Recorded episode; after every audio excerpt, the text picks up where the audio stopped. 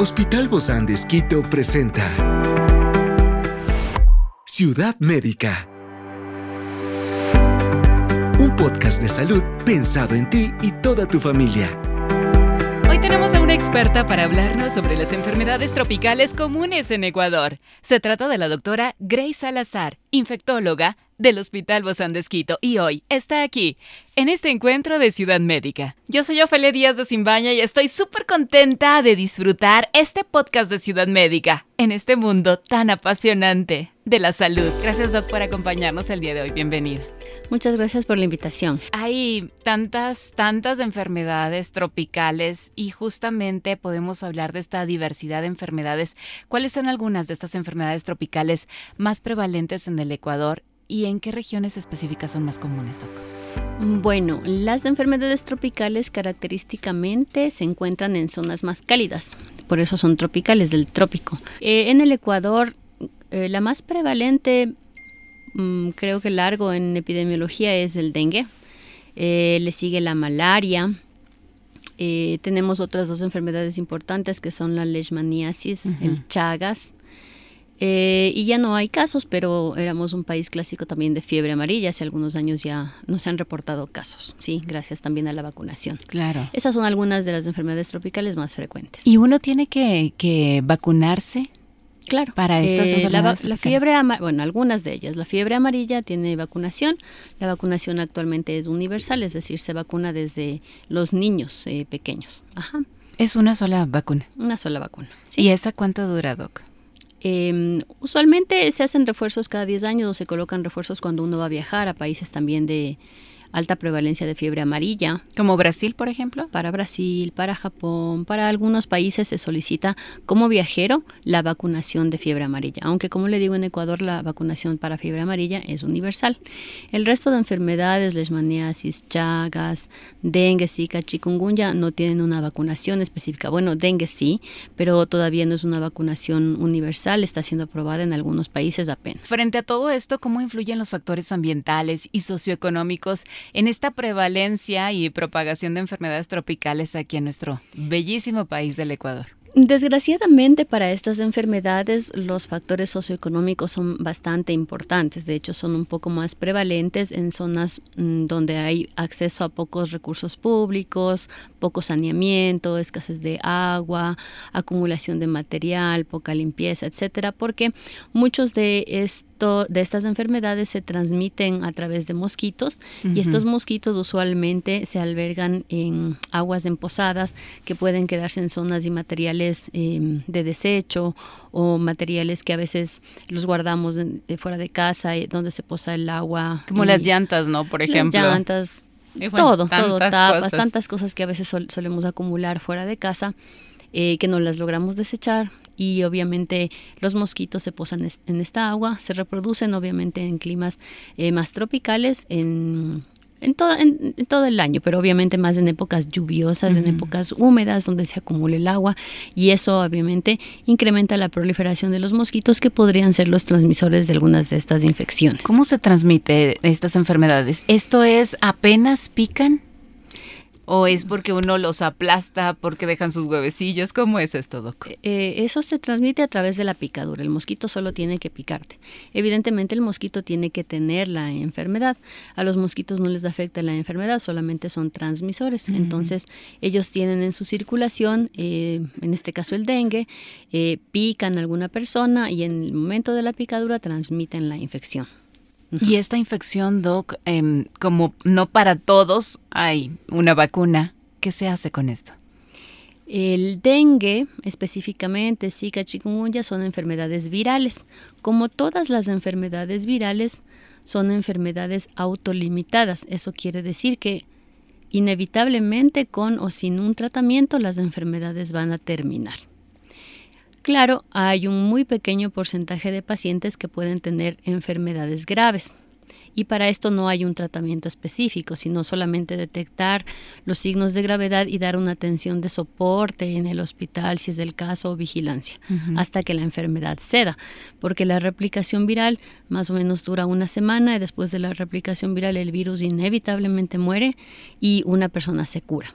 En ese lapso, la gran mayoría de los casos suelen ser dengues leves, es decir, un cuadro con fiebre, y mucho dolor muscular, dolor de las articulaciones, y la gran mayoría eh, cede en un, un curso autolimitado entre 7 y 10 días. Entonces no hacemos nada, ningún tratamiento. Experiencias excepcionales son el motor que nos anima a trabajar por la salud integral de nuestros pacientes. Expresamos el amor de Dios para dar prioridad a la vida por sobre todas las cosas. Seguimos con nuestro compromiso, la seguridad del paciente. Hospital Bozán de Esquito, a la gloria de Dios y al servicio del Ecuador. Es importante conocer que uno no se puede automedicar porque ciertas medicaciones pueden incrementar el riesgo de que la enfermedad eh, se vuelva hemorrágica o haya sangrados, o si es hemorrágica incrementa el riesgo de los sangrados. ¿sí? El dengue hemorrágico um, o dengue severo actualmente es la variedad de dengue más grave que tenemos eh, se acompaña de muchos otros signos importantes, incluido el sangrado, y como les decía, detectamos los signos de alarma. Eh, este paciente, si bien no entra a un tratamiento específico para el dengue, pero en un soporte, en una vigilancia, administrarle líquidos o administrarle sangre o administrarle plaquetas, dependiendo de lo que el paciente necesite, hasta que la enfermedad termine y se pueda curar. ¿Pero tiene que estar bajo vigilancia médica en el hospital o solamente en su casa? Si es, el si es un dengue grave con signos de alarma, obviamente sí tiene que estar vigilado en un hospital. ¿Y, el sangrado, Doc, es en, en dónde? El sangrado puede ser en la piel, cuando se hacen puntitos o manchitas moradas. O sea, por afuera. Sí, eh, pueden ser sangrado, grandes sangrados de la, de la parte mucosa, eh, puede ser sangrado genital, puede ser sangrado articular, cualquier tipo de sangrado. En cualquier o sangrado interno, ajá. Y, esto, Doc, no es algo que se pueda parar fácilmente. No es algo que se para, es algo que se mantiene con soporte. Por eso el paciente tiene que estar vigilado, porque si hay algún tipo de, este, eh, de, esta, de estos sangrados que mencionamos, pues lo que se hace es vigilar que no requiera transfusiones, vigilar que no requiera mm. algún eh, soporte para evitar mayor sangrado, eh, eso es lo que se hace en el dengue severo básicamente. ¿Puede llegar a, caer en la anemia también entonces? Claro, en una anemia severa, el paciente puede terminar en terapia intensiva.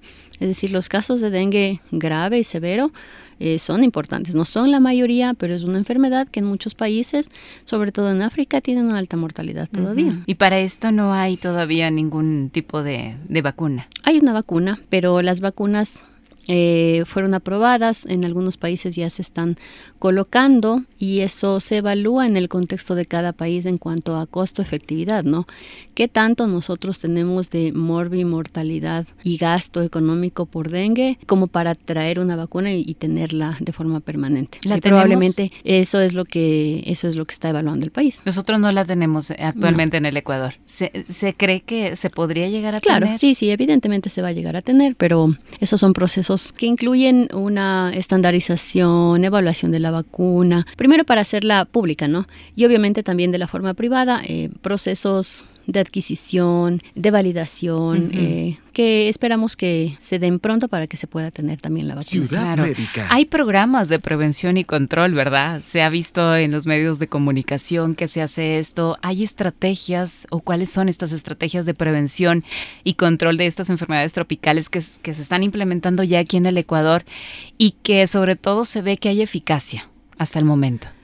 Cada año, si ustedes eh, se ponen a pensar, tenemos eh, en previo a las épocas invernales estas alertas, ¿no? o campañas, ¿no? Campañas de eh, mantener estas medidas preventivas, que es básicamente evitar el tener este tipo de material dentro o fuera de casa en las zonas, en, en las épocas invernales, que puedan ser acumulantes de estos residuos de agua y que puedan incrementar el riesgo de que haya proliferación de mosquitos, ¿sí? por otro lado, obviamente, eh, la mm, prevención de las picaduras a través de toldos, a través de repelentes que pueden ser colocados directamente en la piel o en la ropa, ya que uno está cubierto todo, colocarlo en la ropa, que a veces puede ser más efectivo y se queda ahí más tiempo y obviamente tienes como que doble, doble prevención con la ropa y con el repelente. Hay, hay estos como repelentes también que yo los he visto como tipo stickers para los niños los he visto. Me imagino que también para los adultos funciona en algo. Hay de todo tipo, de todo tipo de repelente. Lo importante es que lo use y que sea un uso permanente en las zonas donde puede haber, obviamente, las picaduras. claro. Y eso es lo recomendable, Do, cada vez que vamos a una zona tropical, porque no sabemos eh, a qué nos vamos a enfrentar. Las personas que no estamos expuestas de forma permanente, es decir, en, las partes altas de la sierra, si nos vamos a exponer a las zonas tropicales, el oriente, ciertas zonas de la costa eh, y también las zonas que las personas que viven ahí, sí, cada vez que nos exponemos debemos usar este tipo de prevención. Hay muchos casos en, eh, en épocas, bueno, en, en todo el año en realidad, dispersos en los que viajeros desde la sierra, que han ido al oriente, que han ido a la costa, regresan y tienen cuadros febriles que se relacionan a dengue. Entonces todos nos podemos contagiar y es importante obviamente tener en cuenta esto. Un punto importante es ah, con las mujeres embarazadas, por ejemplo, es algo que no se suele comunicar en la parte de prevención en una mujer cuando cursa el embarazo el hecho de no viajar a zonas de contagio porque puede tener dengue y en las embarazadas es un factor de riesgo para que sea un dengue grave. Y más lo que a veces se quiere es ir a, justamente a solearse, ¿no? A disfrutar de la playa, de esos lugares. Claro, está bien, pero debemos hacerlo con la prevención, obviamente, eh, sabiendo también los riesgos que tenemos cuando nos disponemos a una zona tropical. Pero, eh, como le digo, en ciertas personas, sobre todo, por ejemplo, embarazadas o con otras enfermedades, es importante también incrementar esa prevención. Sí, eh, tal vez en una persona que no está embarazada, bueno, le diría, está bien, no nos exponemos al dengue,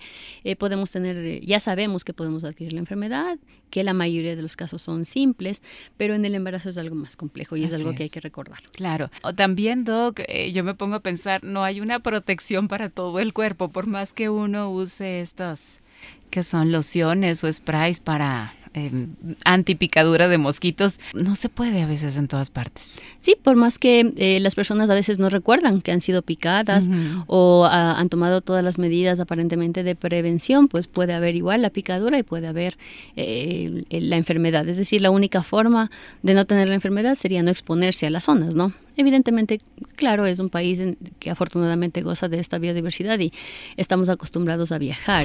Está bien, nada más debemos saber que sí debemos prevenir con estas Obviamente, sí, sí, sí. Y es muy importante estar alerta con los pequeños, con las mujeres embarazadas, personas vulnerables, que hemos hablado de ellos, pero también me gustaría incluir aquí a comunidades indígenas y poblaciones rurales, Doc. Sí, Claro que sí, a todas las poblaciones que pueden tener eh, potencialmente un nuevo contagio, algún tipo de eh, escasez socioeconómica, eh, enfermedades de cualquier otro tipo que pudieran ser también agravantes para estas enfermedades tropicales. Y recordar también que si es que uno ha ido a zonas endémicas y regresa con un cuadro febril, es importante que sea revisado obviamente por un médico porque una de las posibilidades de ese cuadro febril pudiese ser una enfermedad tropical. ¿Cómo está afectando este cambio climático que ya lo vivimos, el fenómeno del niño?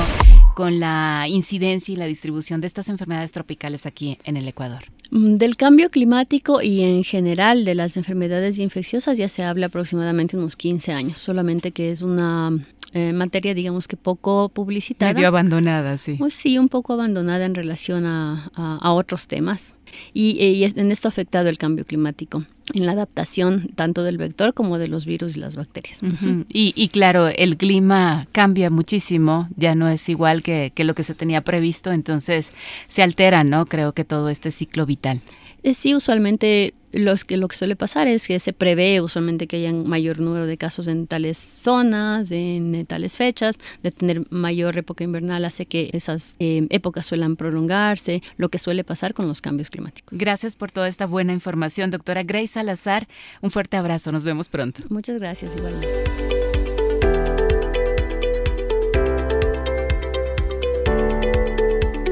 Es una producción del Hospital de con el apoyo de HCJB. Encuentra este podcast de salud en las redes sociales como Spotify, SoundCloud y todas las plataformas digitales. Gracias por acompañarnos en este capítulo de Ciudad Médica, un espacio para tu salud. Hasta la próxima.